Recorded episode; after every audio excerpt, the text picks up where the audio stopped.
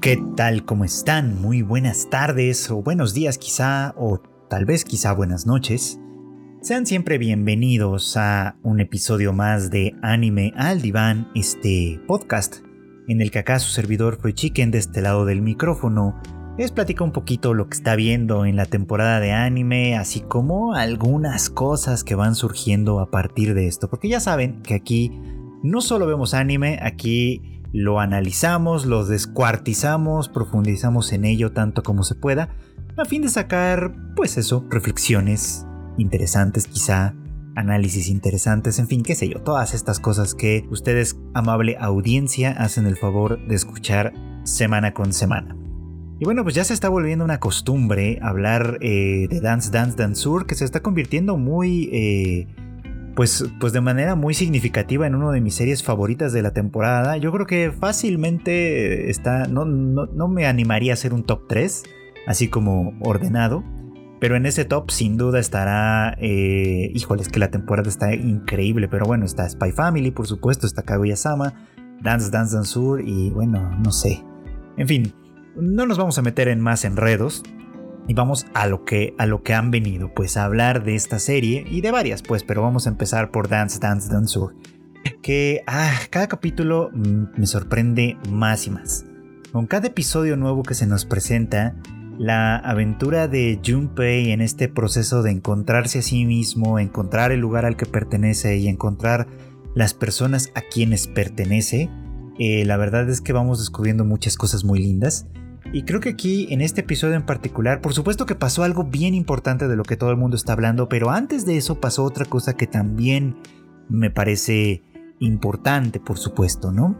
Voy a llegar al final, obviamente, a hablar un poquito del final, pero antes quiero tocar este punto. Recordemos que Junpei y Ruo están en esta, pues en esta escuela de alta, de alta categoría, digamos, ¿no? Eh, con, la, con la señora Oekawa, una mujer muy prominente en el mundo del ballet y con la finalidad de recuperar el prestigio del estudio Godai es que Junpei eh, arrastra a Ruo a, involucrarse en este, en este otro estudio, pues, ¿no? Para que reconozca sus habilidades y así vuelva a darle su reconocimiento al estudio de Godai, la mamá de Miyako, que fue, pues, ahora sí que la gran descubridora y la primera entrenadora importante de Junpei en este terreno, ¿no?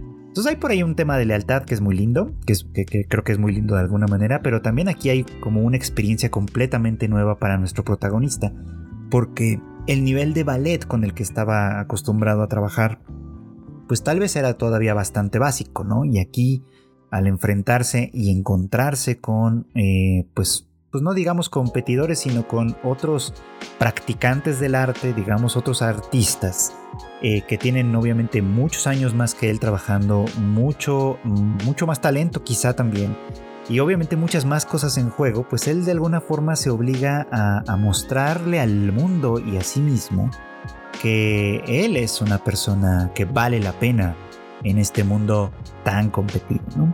Digo, digo, esto porque sus otros compañeros, además de Ruo, que ya sabemos que tiene mucho, pues tiene mucho en juego, digamos, en este mundo del ballet, pues Misaki y, el otro chico que ahora se me olvidó cómo se llamaba, esto, eh, también tienen cosas que perder, por supuesto, ¿no? Y, cosas, y muchas cosas que ganar en esta competencia. Así que, eh, pues, entrar en una dinámica con ellos es muy complicado, por supuesto, ¿no? Sin embargo, a base de puro talento y pura genialidad, que es lo que la serie constantemente ha insistido en mostrarnos, Junpei se va abriendo paso poco a poco. Y el primer momento importante de este episodio sucede justamente cuando las chicas de la clase SS, entre las que está Miyako por cierto, se unen a ellos para una práctica de parejas. Junpei tiene la esperanza de que, de que le toque trabajar con Miyako, pero bueno, esto no necesariamente iba a suceder. Así que pues por temas de estatura y demás, por lo visto, lo asignan con esta chica Natsuki, se llamaba creo, que es eh, una chica del último año de primaria, eh, pero que por supuesto se ve que tiene ya muchos, muchos años eh, practicando ballet y, está, y es una de las personas pues más talentosas, ¿no? Como, como que se aspira a que vaya a llegar pues bastante lejos, digamos, ¿no? Es una chica de primaria, por supuesto, pero recordemos que Junpei, Miyako y Iruo no son mucho mayores, es decir, un año o dos más será lo que tienen de, ventaja, así que tampoco es tantísima la diferencia. Lo interesante de esta escena es que eh, Junpei, en todo caso, tiene la oportunidad de experimentar eh, una forma de bailar, una forma de, pues sí, de bailar que no había podido experimentar hasta, hasta el momento, pues, ¿no? Esta en la que él constantemente está como detrás de sus, de sus, pues de sus compañeros, ¿no? Estaba detrás de Miyako en experiencia, está detrás de Ruo en el trabajo y en el talento, etc. Entonces siempre de alguna forma eh, su, su, propio talento natural lo va salvando y lo va dejando eh, defenderse, digamos, por, así decirlo. Pero no había encontrado a alguien con quien tuviera, eh, ¿cómo decirlo? Con, quien tuviera tanta química para, el arte, digamos. De hecho, lo, impresionante es que eh, mientras ellos dos, este, Junpei y esta chica van amoldándose de alguna manera uno al otro, empezando a entender cuál es el papel de cada uno en la relación de danza, digamos, obviamente pues se van generando como ciertas expectativas, ¿no? Los demás los observan y se dan cuenta que tienen, pues eso, que tienen muchísima química, que no es algo que venga con el trabajo en conjunto, que no, sino que es algo que, de alguna forma los une y lo que los vincula en parte es precisamente este empuje, ¿no? Eh, los dos eh, tienen este empuje adolescente del que, del que hablaba el otro día, ¿no? Que lleva un poco como a veces a romper las reglas, como de, eh, por este ímpetu que traen detrás y a veces a seguirlas con una disciplina tan férrea que, pues, les permite llegar a dominar las bases y, muchas cosas muy avanzadas desde muy pronto, por supuesto, ¿no? Eh, yo, he conocido en la vida, por supuesto, gente así de comprometida con ciertas cosas y siempre es impresionante verlos. De pronto, de pronto, claro que es hasta envidiable, ¿no? Es envidiable darse cuenta que hay, hay personas que de alguna manera pueden eventualmente dar el salto al vacío, entregarse por completo a algo y encontrar ahí un camino de vida al cual, del cual nunca se mueven y nunca, nunca, nunca se arrepienten tampoco. Es una cosa como muy, muy interesante. Y creo que este es el tipo de encuentro que Junpei tiene en este primer momento, ¿no? Conoce a alguien que puede ser una pareja ideal, digamos, no románticamente hablando, sino desde un punto de vista más eh, artístico quizá, ¿no? Alguien con quien con quien se compenetra en ese sentido, porque los dos sienten una pasión que probablemente no siempre pueden expresar abiertamente o libremente, sino una pasión que a veces está constreñida precisamente por el mundo rígido de las, reglas del arte, del clasicismo, de, todas estas necesidades de alguna manera que son, insisto, importantísimas para el desarrollo de cualquier actividad, pero que a su vez pueden llegar a, constreñir e incluso a asfixiar un talento que puede existir quizá por ahí.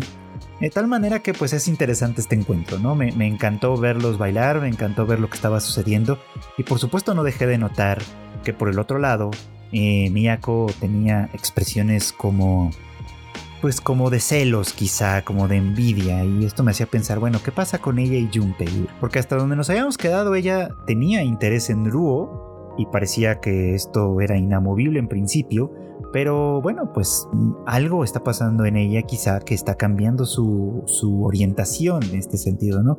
Cosa que es pues perfectamente normal, ¿no? Eh, eh, y perfectamente razonable que suceda.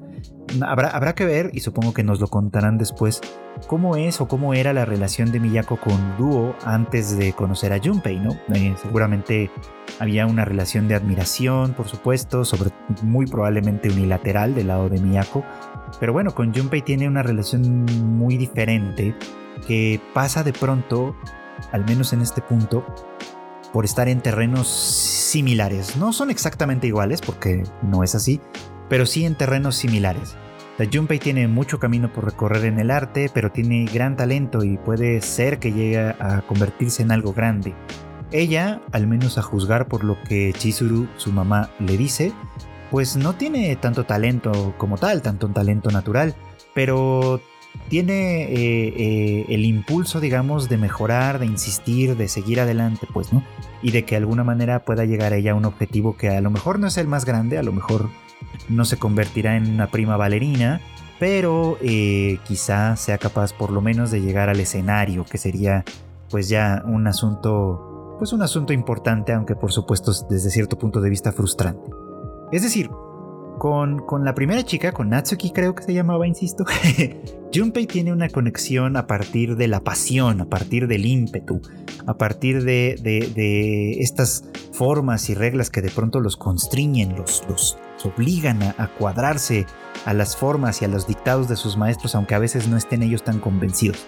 Y con Miyako, la relación, al menos desde el punto de vista del ballet, ¿no? E, es una relación de iguales en el sentido de que ambos todavía tienen mucho que trabajar Ambos sueñan en grande y aquí la diferencia importante es que pues aparentemente este sueño solo es posible para Junpei. Es algo como triste desde cierto punto de vista, pero bueno, pero bueno, hay como un encuentro por ahí diferente.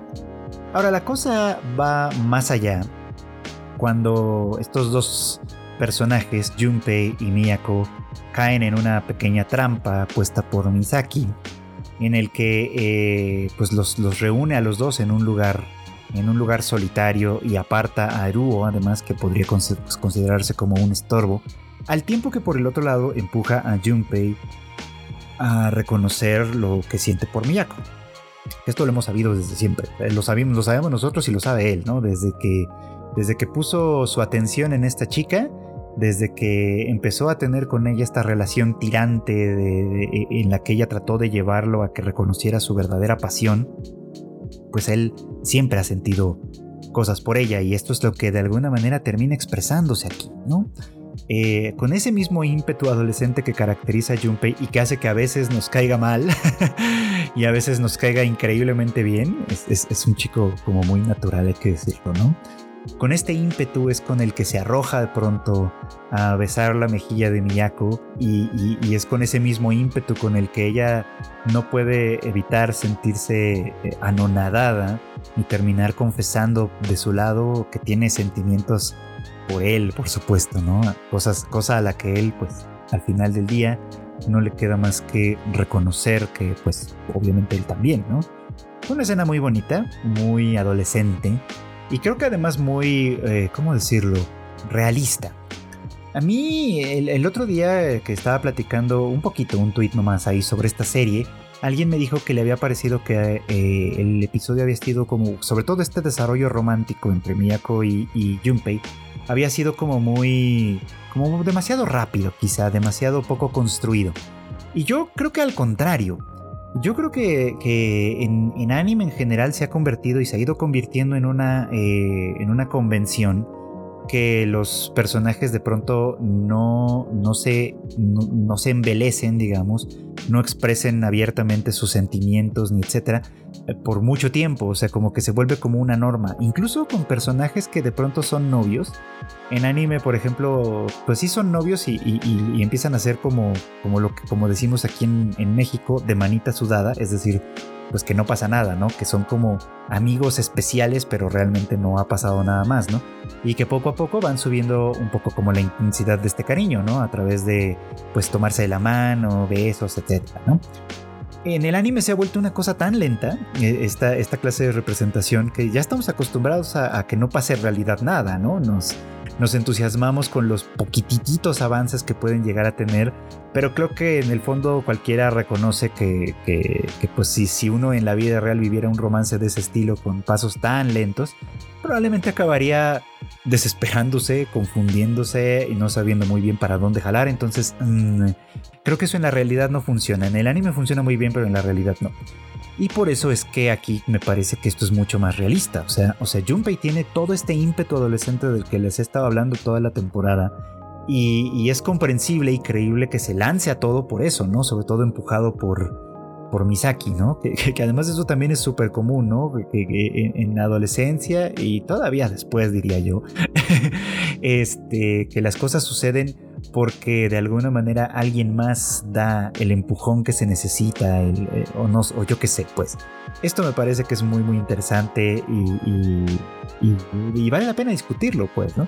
Porque, pues eso, me parece sobre todo realista, me parece congruente y la verdad es que me emocionó mucho. Así que, por supuesto que quiero ver qué más sigue, no solo porque quiero ver lo que va a pasar con la relación de estos dos, que creo que van a enfrentar algunas, algunas alegrías y también probablemente algunas asperezas. Espero que además este vínculo eh, permita que Miyako como personaje crezca un poco más, pero además esto sin lugar a dudas va a tener un, un tremendo impacto en, eh, en Uruo, porque, bueno, pues él de alguna manera contaba con eso, ¿no? Contaba con el, con el amor de Miyako, aunque él quizá no le correspondiera, no es muy claro en ese sentido si sí, si no, o al menos no para mí.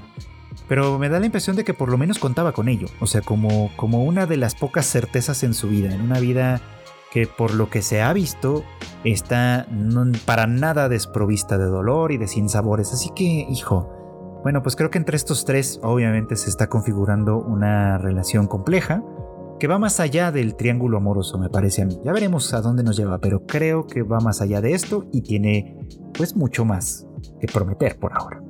Y hablando de triángulos amorosos, bueno, pues esta serie de A Couple of Cuckoos ya se está convirtiendo en, pues básicamente en la serie que tenía ganas de ver.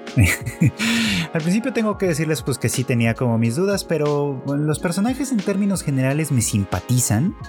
Creo que excepto Nagi, realmente que él, me parece como todavía bastante plano, y eso es un defecto de las series Arem en común, bueno, que muchas series Arem tienen en común. Pero creo que ya empieza a ser un poquito más lo que esperaba que fuera. Una, una serie romántica donde, donde lo que importa pues son un poco como los enredos que se pueden ir surgiendo entre los protagonistas, sobre todo en términos de su sentimiento. Eh, porque bueno, obviamente pues hay un, hay un triángulo por allá gestándose en Dance Dance Dance Sur, pero ese tiene implicaciones muchísimo más realistas, vamos, ¿no? Y aunque hace un minuto critiqué un poquito como la tendencia de, de los anime románticos a no ser realistas en ese sentido, no voy a negar que de todos modos los disfrutamos. Entonces, o sea, son dos cosas diferentes. Podemos disfrutarlos aunque pensemos que son un tanto inverosímiles y podemos apreciar aquellos que son más verosímiles de lo, de lo habitual. Entonces, bueno, por ese lado me parece que también es una cosa que puede ser bastante disfrutable.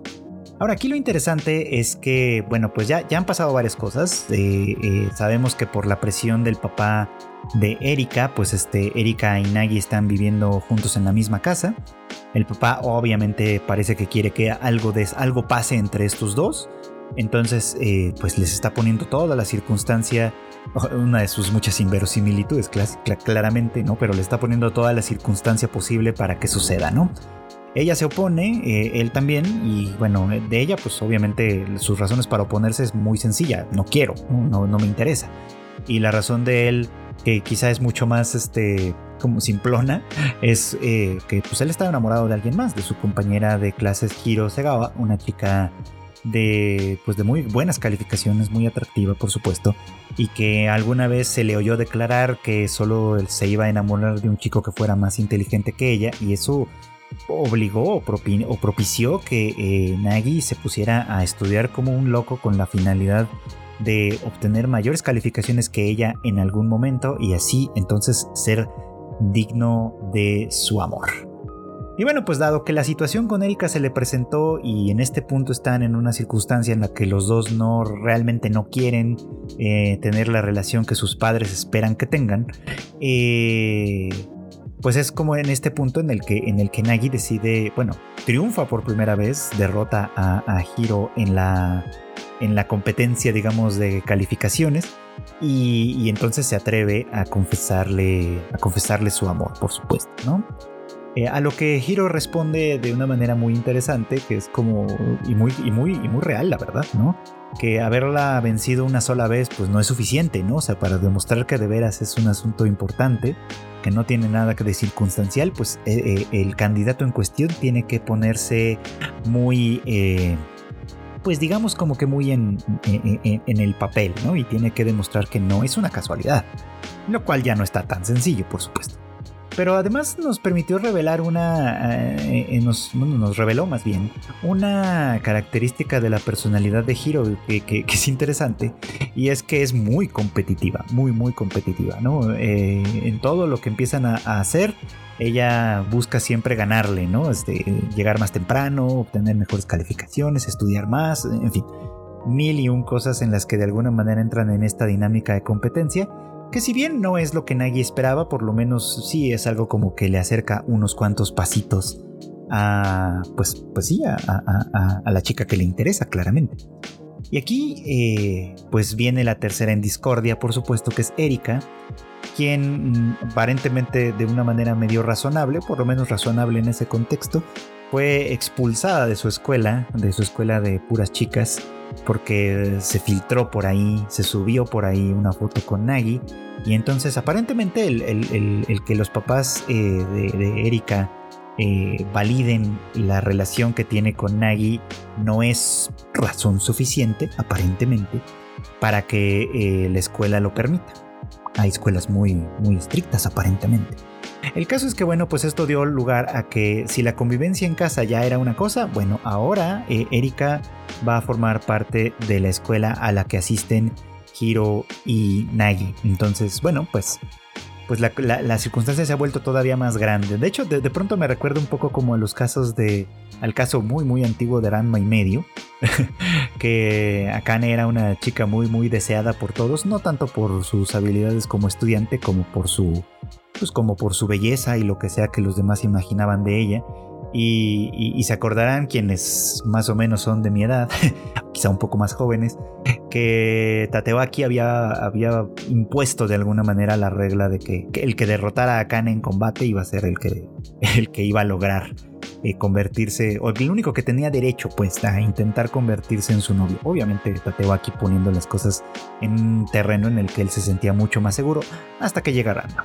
Y bueno, a partir de ahí se hace un gran escándalo porque resulta que viven juntos, porque resulta que están comprometidos, porque en fin, por todas las cosas que ya sabemos. Entonces esto me lo recordó un poco, tengo que los Veía así como de, ah bueno, ahora van a la misma escuela, viven juntos, de alguna manera eh, no quieren que se sepa toda esta situación, ¿no? Tanto de que están comprometidos medio obligatoriamente, como el hecho de que viven juntos, ¿no? Pero la cotidianeidad, la ayuda mutua, eh, pues todo lo que de alguna manera han estado haciendo, eh, pues se está traduciendo en una amistad muy natural. Ahora podría decirse que Erika y Nagi son amigos, por lo menos, ¿no? Se apoyan entre sí, se entienden de alguna forma, eh, conviven amigablemente. Eh, creo que tienen bastantes cosas a favor, por supuesto. Y Hiro lo nota. Ahora, lo interesante es que eh, la relación entre ellos empieza a establecer precisamente porque, oh casualidades de la vida, Hiro es fan de Erika. La sigue en Instagram y ve sus fotos y le encanta y le parece que es una chica genial y por supuesto que como muchas otras personas pues ella la admiraba y al enterarse que pues de pronto ya está en su escuela eh, hace todo lo posible por acercársele no este primero de una manera bastante pues, bastante normal no como la encargada de la clase enseñarle la escuela eh, ofrecerle su ayuda para esa clase de cosas. Y ya después, obviamente, pues revelando que en realidad también es una gran fan de su, pues, de su popularidad, vamos, ¿no? La popularidad de los influencers es un poco como peculiar porque a veces no hacen nada per se, solo son populares y ya. Y ya de ahí hacen cosas aparte, pero como que su popularidad consiste, o sea, su, su, fama consiste en ser famosos, por así decirlo, ¿no? Pero bueno, ese es un tema completamente aparte, ¿no? Y a partir de ahí continuamos. O sea, la, relación entre estos tres empieza a gestarse porque, bueno, obviamente la escuela a la que asisten Nagi y Hiro es una escuela pues, de mayor nivel al que asistía Erika, por lo menos académicamente hablando, tal vez no en términos económicos, pero bueno. Y la cuestión es que eh, pues hay que ponerla al día, ¿no? Y eso significa estudiar con ella un poco más, trabajar con ella un poquito más y obviamente pues los dos están eh, haciendo lo mejor que pueden, ¿no? Tal manera que Hiro obviamente que quiere acercarse a Erika y que además quiere competir con, con Nagi por la superioridad en todos los sentidos, pues es, obvio que muy pronto se iba a dar cuenta que estos dos tienen una cercanía particular. Así que en este episodio en el que eh, Hiro le pide a Erika que, que la invite a su casa, como buena fan, claramente, como buena fan, porque a diferencia de los stalkers que aparecieron después, eh, pues estos nadie los invitó y la verdad es que es bastante desagradable y hasta peligroso desde muchos puntos de vista. Pero, eh, pero bueno, no, esta sí se hizo invitar, ¿no? Y obviamente recibió una respuesta positiva, lo cual implicó eh, pues un serio problema porque no la pudo llevar a su casa a su casa real, la que tiene con su familia Erika, sino que pues al final del día tuvo que llevarla a, la casa a la casa que comparte con Nagi. Eh, aquí, bueno, pues es de esas cosas que son como inverosímiles cómicas de estas series. Por ejemplo, que, Nagi de pronto dice, ah, claro, yo tenía súper ganas de andar desnudo por la casa. Y, este, y es como, ¿por? Supongo que supongo que es una manera de decir que, que, hasta cierto punto está harto de vivir en donde vive, ¿no? O sea, en su casa familiar donde no hay pues para nada de privacidad, no hay espacio realmente, no hay nada de esto. Eh, bueno, pues él básicamente pareciera como que, está dispuesto a disfrutar un poquito de libertad hasta sus últimas consecuencias sin saber y sin darse cuenta de la, la calamidad que se le avecinaba, ¿no? Cuando Hiro y Erika llegan a la casa sin que él tuviera un previo aviso. No porque no se le hubiera avisado, sí, porque Erika parece bastante consciente, sino porque eh, pues no estaba viendo el teléfono, básicamente. Estaba concentrado en su pequeño paraíso personal. Y bueno, eso casi, casi resulta en que Hiro descubra que pues la situación real, ¿no? Lo interesante es que eh, nosotros que desde el lado del espectador conocemos todas las condiciones que están sucediendo, vemos las preguntas de Hiro como, como para nada inocentes, como si ella de verdad sospechara que hay algo que le oculta, etcétera, ¿no? Cuando en realidad casi todo lo que, lo que les pasa pues tiene bastantes explicaciones, ¿no? Excepto lo de haber visto a alguien en el salón que fue como de, ay, veo a alguien, ¿no? Y bueno, ella le da el pretexto del gato que dices, bueno, ok, puede ser creíble, ¿no? Y encontrar el, libro de los sellos de los templos también ahí, bueno, me, me, iba a prestar una libreta y nos confundimos, ah, ok. Vamos a decir que no es la excusa más creíble, pero es una excusa que pasa, cuando menos, ¿no? Lo interesante es esto, ¿no? Que, que como nosotros vemos sus preguntas y su, y su curiosidad, desde un punto de vista mucho más malicioso, porque la serie nos pone en esta situación.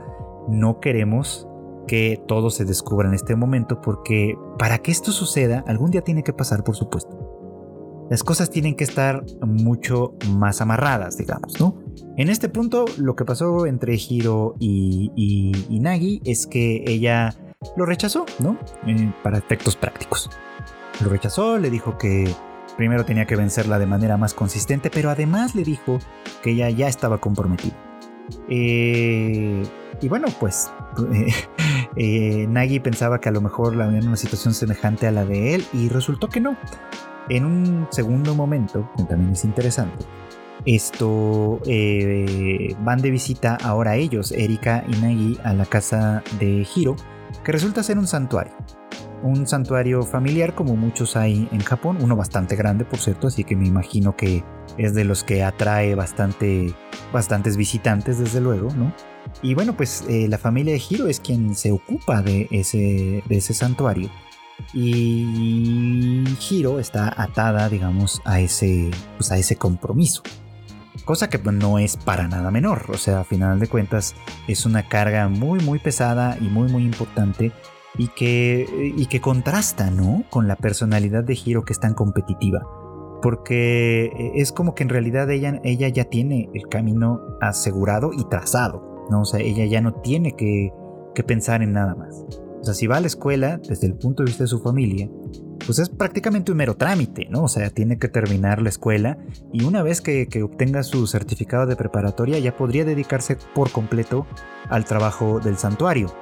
Eh, pero mm, quién sabe si Hiro querrá eso para empezar, ¿no? De momento parece bastante eh, eh, resignada quizá a, aceptar esta, esta, pesada carga, ¿no?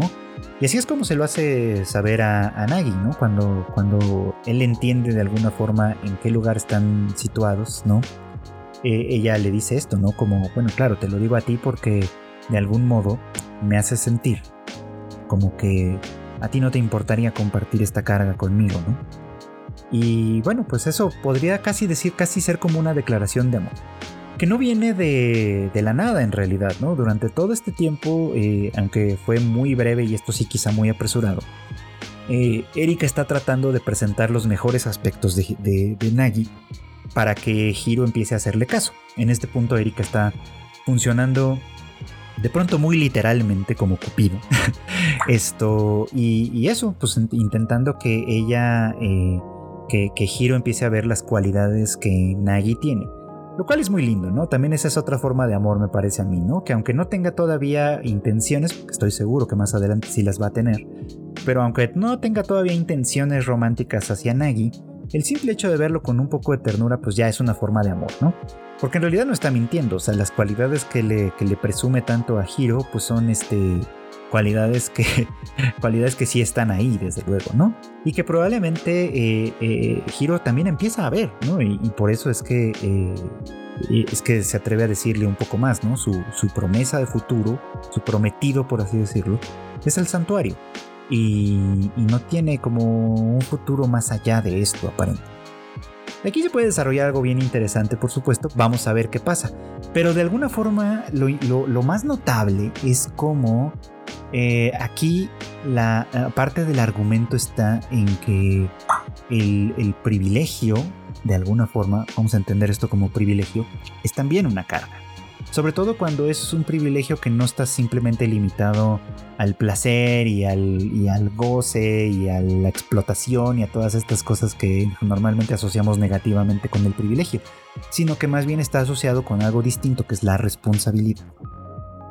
En el caso de Erika, eh, Erika también lo vive de alguna forma, ¿no? Eh, y de hecho lo vemos un poco pasar con el papá. El, papá de Erika, que originalmente iba a ser el papá de Nagi, eh, es un tipo bastante, bastante afable en primera instancia, pero a juzgar por el recelo que Erika le tiene, me da la impresión de que detrás de esta, de esta afabilidad, vamos, el papá es bastante, bastante duro, bastante rígido, ¿no? Como que es muy difícil hacer que cambie de parecer, que cambie de opinión, que se mueva hacia otros lugares. Y está en este punto muy comprometido con la idea de que Erika y Nagi se casen aparentemente, ¿no?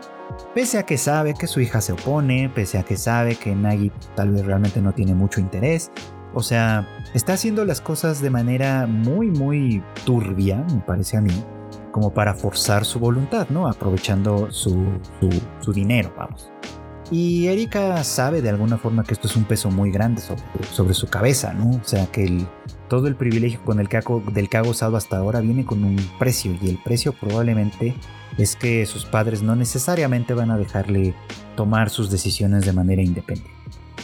Y aquí lo interesante es que se idealiza un poco la situación de Nagi, que es una situación que si bien no es como tal imposible, ¿no? Es bastante precaria, ¿no?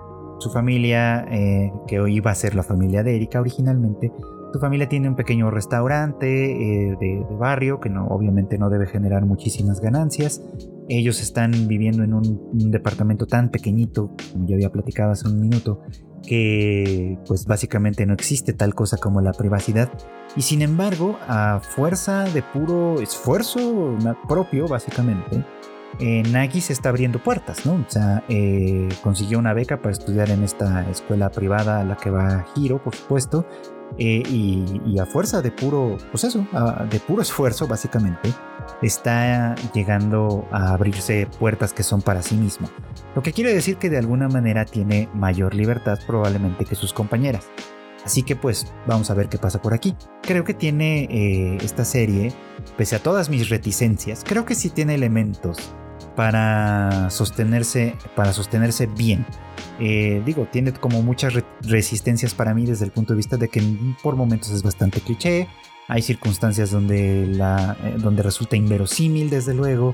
Eh, en fin, esa clase de cosas que en realidad acompañan a una gran cantidad de animes, pero que en este caso me parece que por lo menos está sembrando las características de algo que puede ser, si bien no demasiado profundo, sí un poquito más interesante de lo que parece a simple vista. Así que pues ahí seguiremos todavía a ver qué más nos tiene para ofrecer. Y hablando de cargas, de cargas que recaen sobre los hombros de una persona, esta semana eh, Legend of the Galactic Hero siguió abundando sobre el tema de, la carga que implica, eh, en este caso, el personaje de Yang Wenli para la Alianza de Planetas Libres, ¿no? Si ustedes la están siguiendo, por supuesto que saben todo lo que ha pasado en esta temporada, que ha sido trepidante en muchos sentidos. Desde el osadísimo plan para movilizar la, fortaleza de Gaiesburg y atacar frontalmente a la de Iserlon con la intención de recuperar, pues básicamente ese corredor. Y que, pues de manera muy simultánea, sospechosamente simultánea, eh, el comandante Yang Wenli fuera llamado hasta la capital de la alianza, en Heinesen, para eh, atender un, bueno, para asistir, más que atender, para asistir a un interrogatorio disfrazado de corte eh, inquisitoria, digamos, ¿no? Inquisitoria en el sentido de, preguntar, digamos, de averiguar. Que es, no es más que un eufemismo en realidad, ¿no? Sin ninguna base legal, básicamente eh, presionando y atormentando a Yang para eh, pues ejercer algún tipo de presión política y psicológica también sobre él, ¿no? Pues le apartaron de esta, de su base justo antes de que la alianza, de, perdón, de que el imperio concretara esta, eh, pues esta osada estrategia, ¿no? De, de, atacar fortaleza contra fortaleza. Lo cual, pues, bueno, pues sí, obviamente eh, le puede levantar toda clase de sospechas. Pero lo interesante o lo importante de todo esto va, aquí. Ya vimos, vimos estas escenas que a mí me encantaron, en, eh, cuando, en la que están cuestionando a Yang, ¿no? Su lealtad para con la alianza de Planetas Libres, eh, sobre todo considerando que pues, se ha convertido en un personaje muy popular eh, a, propósito de sus grandes hazañas militares, un personaje muy poderoso que sin que él lo quiera en realidad, y esto es una carga que recae sobre sus hombros sin que él lo quiera, insisto, eh, pues tiene muchísimos partidarios. Y se lo dicen una y otra vez. O sea, si Yang hubiese querido liderar el golpe de Estado, si hubiese querido gestar su propio golpe de Estado, habría encontrado millones de partidarios, millones de fieles en todos lados, en todos los espectros de, de la población de la alianza, por supuesto, ¿no? Habría encontrado prácticamente ninguna oposición. Por fortuna para las instituciones de la alianza, Yang no está buscando ese poder. De hecho, él quiere todo lo contrario. Él, él lo que quiere constantemente y siempre es como un poco divertido y triste al mismo tiempo verlo. Lo que él quiere sobre todas las cosas es que finalmente pueda retirarse. en realidad él es muy joven, puede todavía tener una larga carrera militar como tal, pero, pero su deseo es retirarse con una pensión cómoda y dedicarse a escribir y leer y seguir la carrera que originalmente él quería, que es la de ser historiador, básicamente. Este, la verdad es que es el sueño. Cada vez que él habla de eso, yo digo, claro que sí. Yo también querría no trabajar y poder dedicar mi vida a leer, estudiar, escribir eh, y en fin, esa clase de cosas que, que, aunque no lo haga muy bien, disfruto mucho hacerlo. Pero bueno, el, el, tema es que toda, todos sus éxitos como, pues como militar le han llevado al punto en el que está. Tiene, pesa sobre él una carga brutal, ¿no? Y bueno, pues ahora se vuelve mucho más evidente porque eh, este, este, el peso de su presencia es una cosa, pero el peso de su ausencia es otra también muy diferente. Y se ha mencionado varias veces desde el punto de vista político. Si Yang no estuviera, la alianza probablemente ya hubiese caído, ¿no? Porque pues el, surgimiento, digamos, de Reinhardt en el lado del imperio, pues es algo que solo una mente brillante como la de Yang podría haber conseguido detener, ¿no? Obviamente no está solo en ello, hay muchas, muchas personas talentosas a su, en su conjunto, pero, pero bueno, vamos a decir que sí, es un personaje con esta relevancia por un montón de razones, ¿no? Eh, y, la ausencia, eh, pues está pesando en Iserlo, ¿no? O al menos podríamos decir que estaba, pesando. Porque si bien Caserne es un, eh, pues un, subordinado capaz y leal, ciertamente no tiene el talento ni la virtud que tiene Yang para elaborar estrategias y conseguir, digamos, como sus objetivos, sobre todo ante un ataque sorpresa como el que el imperio de alguna manera logró gestar. Y ahí es donde, para buena fortuna de todos, la gente capaz, empezando por Merkatz, el almirante invitado que, en realidad pues es un desertor del imperio desde la rebelión de los nobles de, la temporada anterior, pues asume sus responsabilidades como soldado eh, y, aún considerándose una especie de refugiado y conservar todavía usando el uniforme imperial, toma a, su cargo a la flota para enfrentar desde luego la invasión de, sus anteriores compatriotas, personas a quienes él, con quienes él luchó en algún punto y, por quienes tiene en términos generales buena estima. Sin embargo, Merkatz es un hombre de lealtades, va, ¿no? Y eso es una virtud en ciertos, en ciertos momentos, en ciertas circunstancias, por supuesto. En esta creo que puede decirse que es una virtud, pero no lo fue, por ejemplo, cuando la rebelión de, los nobles, por supuesto, ¿no? Su lealtad para con esa clase social toda podrida a final de cuentas eh, pues los llevó a la ruina a ellos y a él en cierto modo también. Por fortuna encontró un lugar al cual, al cual pertenecer ahora, ¿no? Pero sin desviarnos mucho del tema, porque esta podría decirse que es una coincidencia afortunada, Yang de verdad pesa mucho en el lado de la alianza en muchos sentidos y esa es una carga que constantemente si ustedes se han dado cuenta y han seguido un poco las conversaciones de Yang con varios de sus subalternos, constantemente se le recuerda, ¿no? Que, su popularidad, su talento, su sagacidad, ¿no? Es lo que le eh, eh, eh, se convierte en un arma de doble filo. Le da muchísimo poder, le da muchísimo amor, pero también lo pone en el ojo del huracán. Y Yang creo que es consciente porque también más de una vez ha dicho algo así como, bueno, eh, o sea, ahora me, ahora me quieren porque, porque sigo ganando, ¿no? Porque las cosas me siguen saliendo bien, pero no hay eh, nadie que sea completamente infalible. Y cuando eso suceda, ¿qué será de mí, no? Entonces seguirán queriéndome como siempre o ya no lo harán como tal, ¿no? Y ese es otro tipo de peso, por supuesto, ¿no? El peso de la victoria constante, el peso del triunfo, por así decirlo, ¿no? Es un peso significativo, un peso importante. Quienes de alguna manera se acostumbran a ganar, ¿no? Perder es más difícil.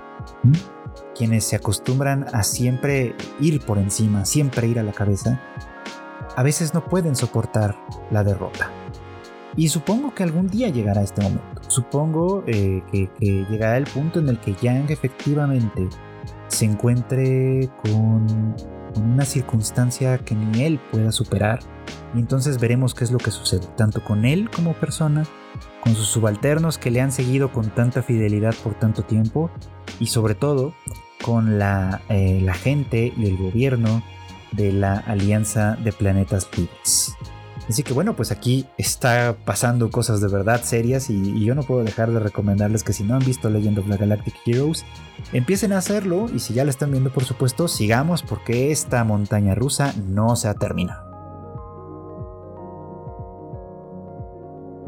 Y hablando de estrategas, de estrategas militares, eh, vamos a retomar el tema de Yaboy Kongming, eh, o Paripicome, una, ah, una de las grandes sorpresas de esta temporada, Hace rato que decía yo que tengo como mi top 3, híjole, es que ya más bien empieza a ser como un top 5 en realidad de, tantas cosas buenas que estamos viendo, porque Paripicome es una de ellas, que ya les había platicado un poquito, pero si se lo perdieron les platico de rápido. Este es como una especie de Isekai, no como tal, pero vamos a decirlo así, donde eh, el militar, el estratega militar de la, de la época de los tres reinos en China, Kongming, eh, pues de alguna manera muere y reencarna, o más bien es transportado, un poco como a la manera de los Isekai, en el Japón actual. Y ahí, eh, creyendo primero que está en el infierno, eh, porque pues, obviamente nada de eso reconoce y todo le parece estridente, escucha de, manera muy casual a una chica llamada Eiko cantar.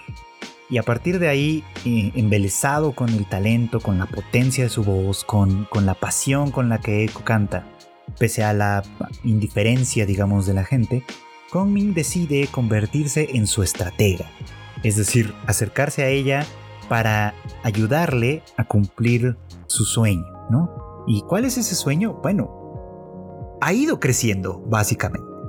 Porque eh, si bien, por supuesto, Eiko disfruta cantar, disfruta de la música, disfruta de subirse al escenario, es una chica que en general es bastante tímida y bastante, eh, eh, pues sí, duda mucho de sí misma. Y es en ese sentido en el que pues sí, claro que necesitaba la ayuda de alguien que la descubriera y que la llevara más lejos. Y muchas cosas han pasado en el proceso. Ahorita están en un momento en el que ella tiene que conseguir un reto muy importante, que es conseguir un post en redes sociales que tenga más de 100.000 likes para poder ser invitada a un festival de música de los más importantes del país.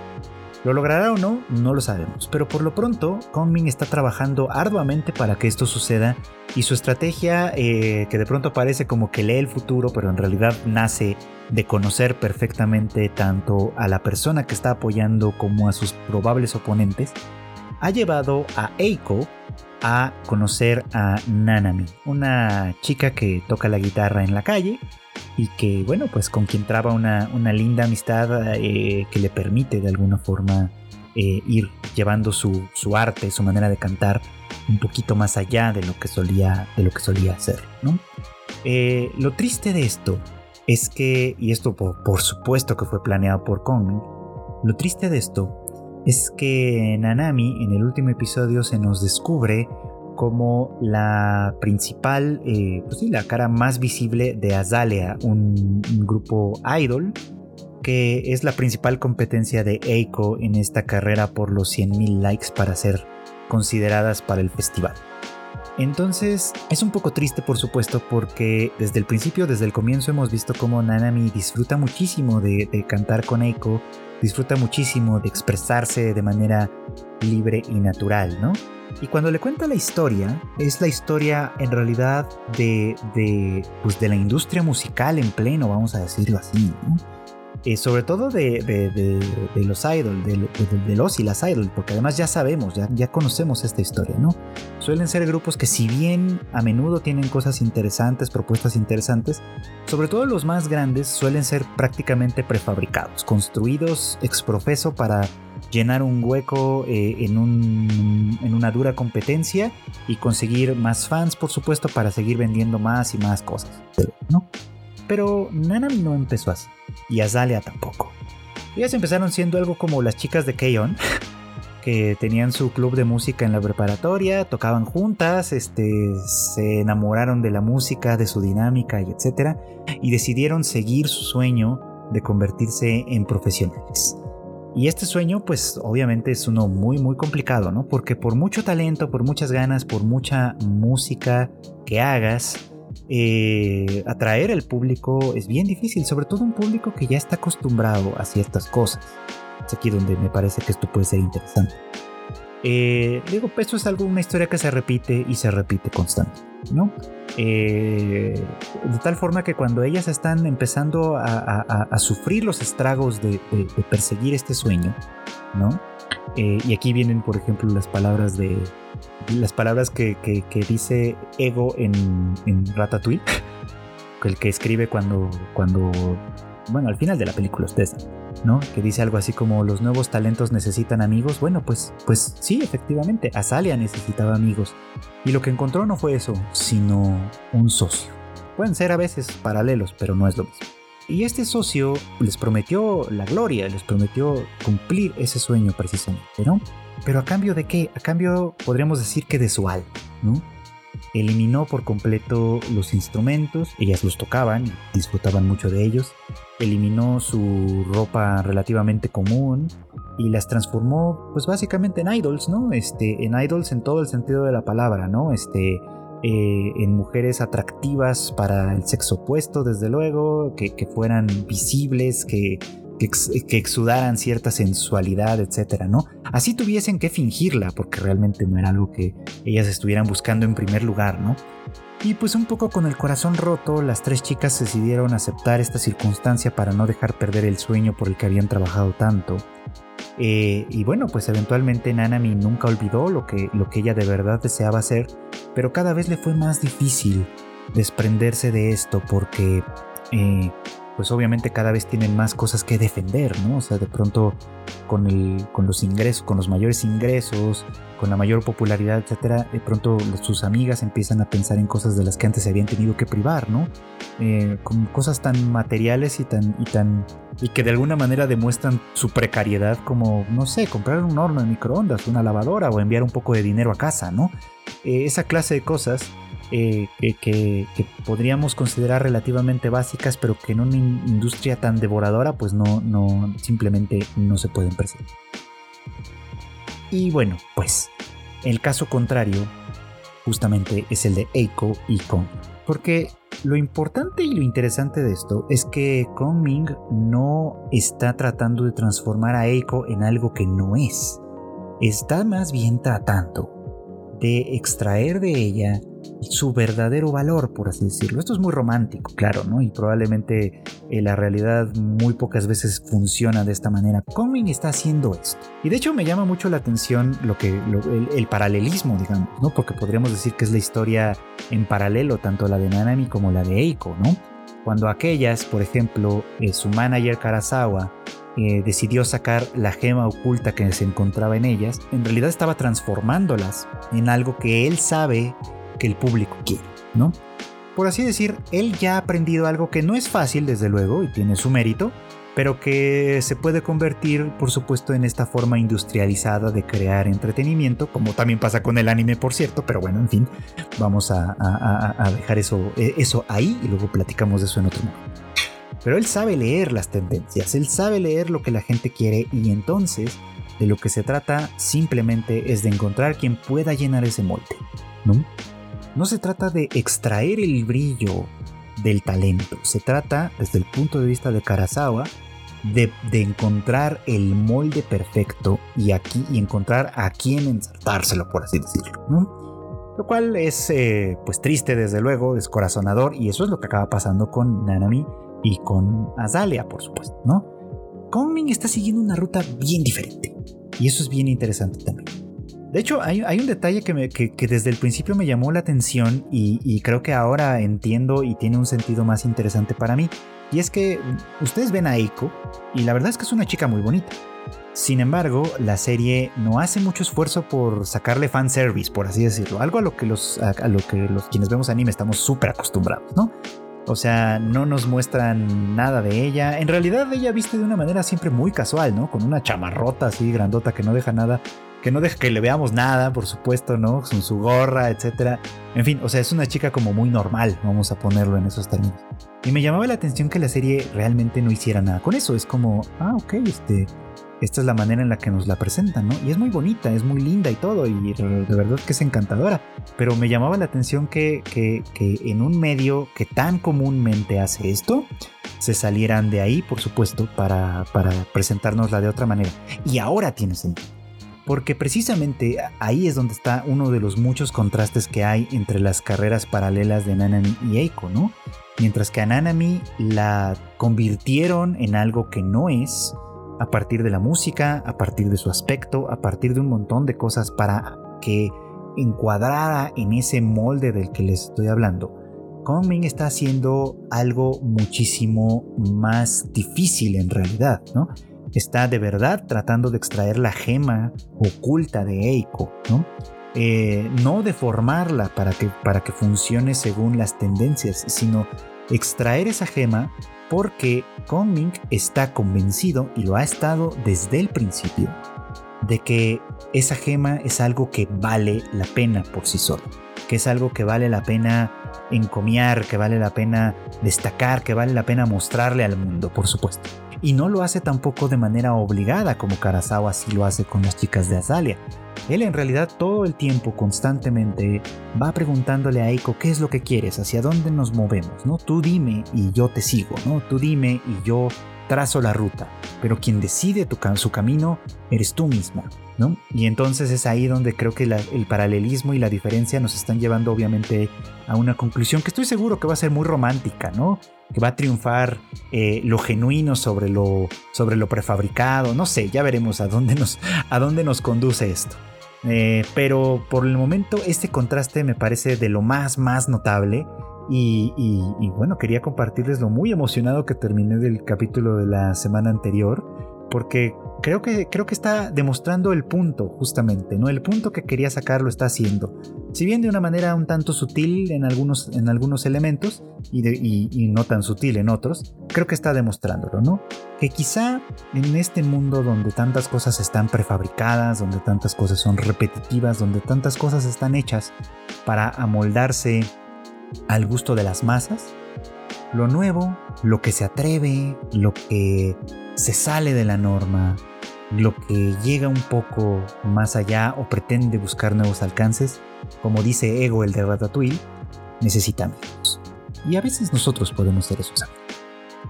Y bueno, pues eso es todo por hoy. Muchas gracias como siempre por acompañarme en este podcast, en este capítulo del podcast.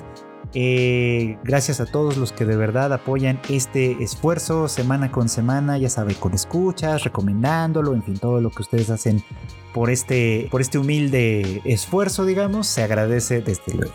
Y también se agradece que pues le den una oportunidad también a escucharse los podcasts que tenemos también en el resto del team. Acuérdense que Kika hace el shuffle, eh, por lo menos una vez a la semana se intenta, en el que pues siempre habla de series, películas y cosas así. Creo que recientemente habló o iba a hablar de la de Top Gun Maverick, que yo todavía no he visto, pero que todo el mundo dice maravillas de ella. A lo mejor en algún punto sí me animo. Igual y voy a escuchar su podcast a ver, que, a ver, a ver si me convence. Y también por el otro lado tenemos al Q y a Marmota con el Rage Quit, en el que pues ya saben este par rantea durísimo sobre lo que está sucediendo en ese mundo tan complejo y tan difícil que es el de los videojuegos pero que bueno, también atrae muchísimas pasiones, así que pues ya, ya veremos qué es lo que ellos tienen que decir al respecto de lo que ha ido pasando.